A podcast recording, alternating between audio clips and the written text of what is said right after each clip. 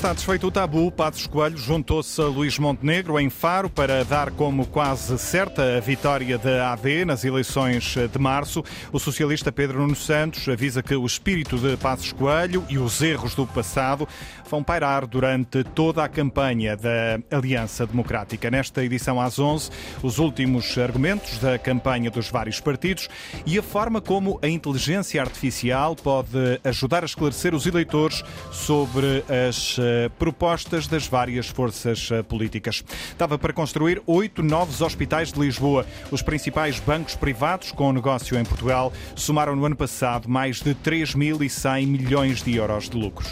Nuno Rodrigues.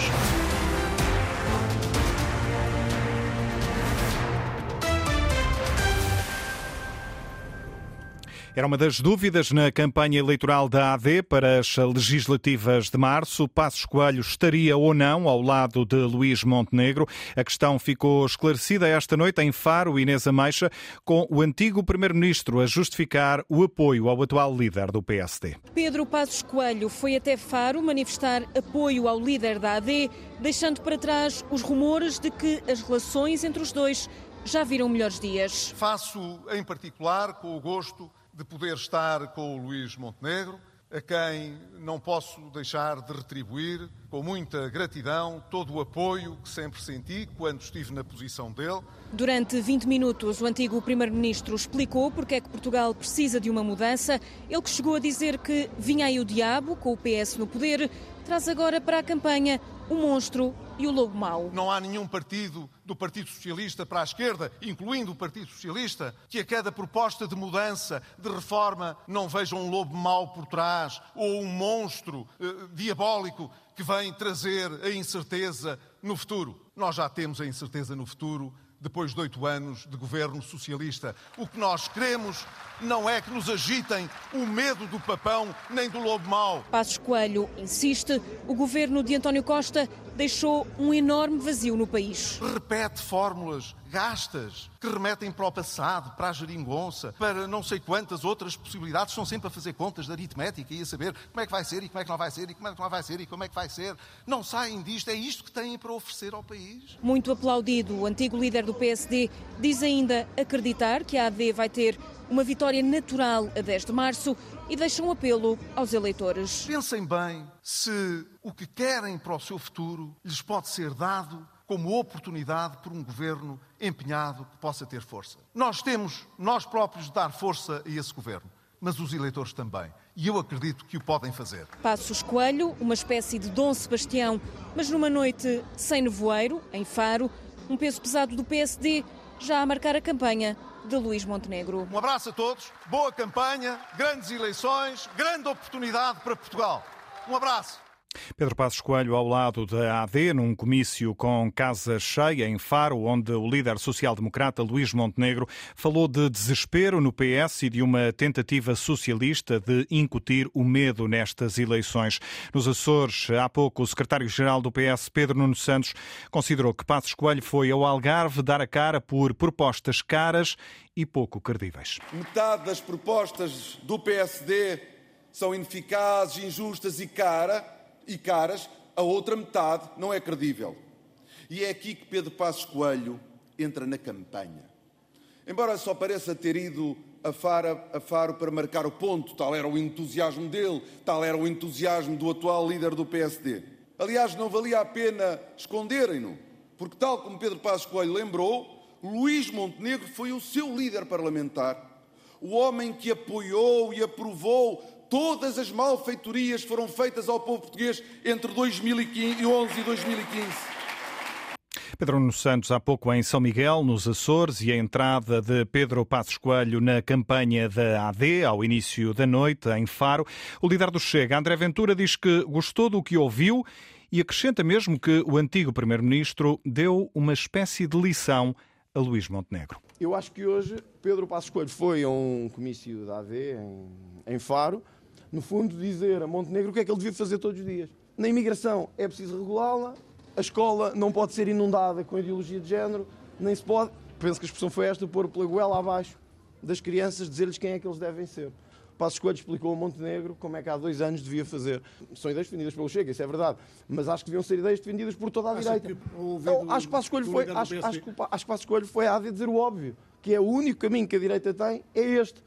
Não disse que é este que o Chega defende, porque é evidente que está noutro partido, mas é este. É o que nós andamos a dizer há muito tempo. Por isso acho que foi um bom discurso. Mais, Passos Coelho consegue ainda pôr o tema da estabilidade governativa e, portanto, eu acho que hoje, se Montenegro não perceber a lição, uh, se não perceber a lição, não percebeu nada do que é que anda aqui a fazer. O líder do Chega à chegada a um jantar a comício em Severo do Voga e a entrada de Passos Coelho na campanha eleitoral, uma espécie de regresso ao passado na leitura do secretário-geral do PCP, Paulo Raimundo. Acho bem que participe, porque ao menos assim fica claro para onde é que nos querem levar outra vez o PSD, o Chega, a Iniciativa Liberal e o CDS. É, é bom, pronto, ao menos fica claro. Paulo Raimundo, à margem de uma arruada da CDU durante a tarde em Alverca.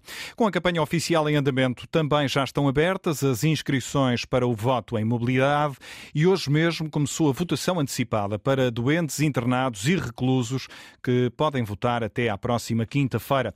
Jornalista da Antena 1, Joaquim Reis, acompanhou as primeiras votações nos hospitais da Universidade de Coimbra. Dobras em quatro, colocas dentro do envelope branco, fechas e, por sua vez, dentro do azul.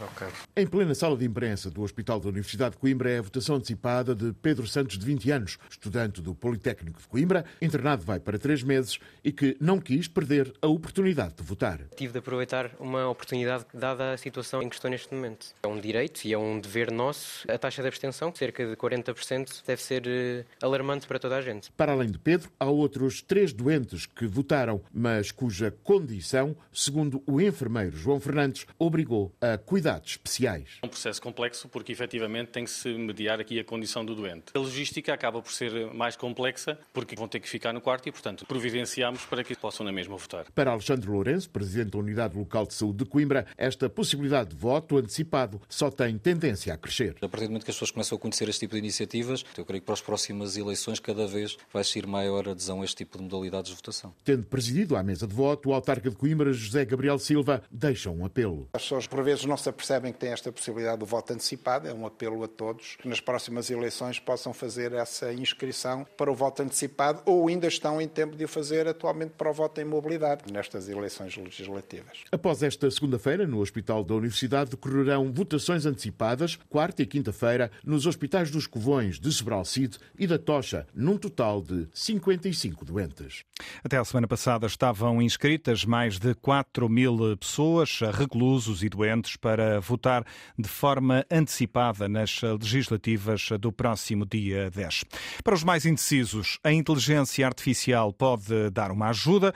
Com a plataforma Abril, Arlinda Brandão, qualquer dúvida sobre os programas eleitorais dos vários partidos está à distância de uma mensagem no WhatsApp. A inteligência artificial chega a cada um na palma da mão, no telemóvel, com a resposta no WhatsApp à questão colocada sobre o que cada partido defende. E a plataforma recebe a pergunta de cada utilizador e aproximadamente em 10 segundos uh, responde perguntas como uh, o que é que o Bloco de Esquerda defende para a saúde, o que é que a Aliança Democrática uh, propõe para a justiça, responde recorrendo aos programas eleitorais de cada um dos partidos. André Pinção Lucas, diretor executivo do Instituto Mais Liberdade, que com a startup portuguesa Polo Clubs desenvolveram esta ferramenta de esclarecimento com base na tecnologia. É assente em modelos modernos de processamento de linguagem e inteligência artificial, e modelos de grande escala da OpenAI, que atualmente é muito conhecida por causa do ChatGPT,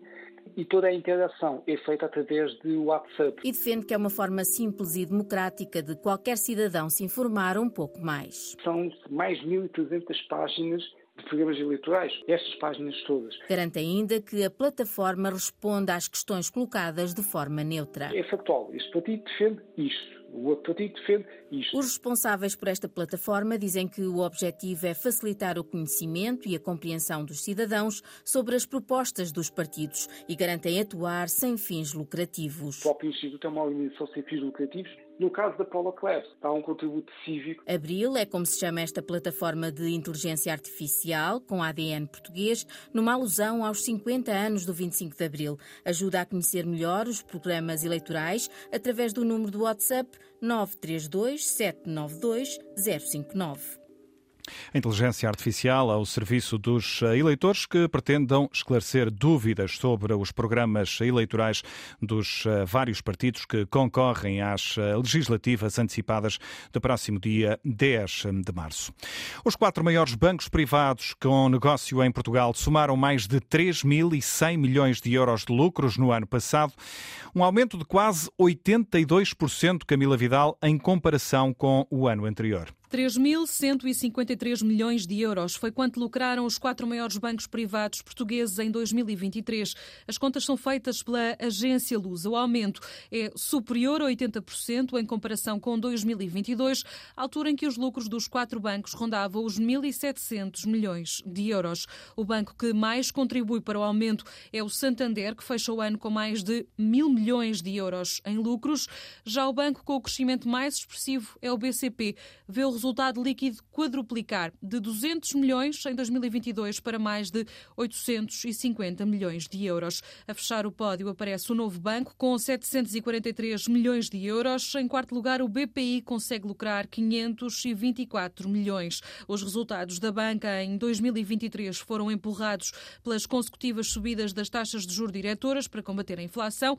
Os lucros resultam assim da subida a pique dos juros nos empréstimos, ao mesmo tempo que a subida foi foi lenta nos juros pagos pelos bancos sobre os depósitos. Esta diferença significou uma margem financeira para os quatro maiores bancos privados portugueses, superior a 6.400 milhões de euros em 2023.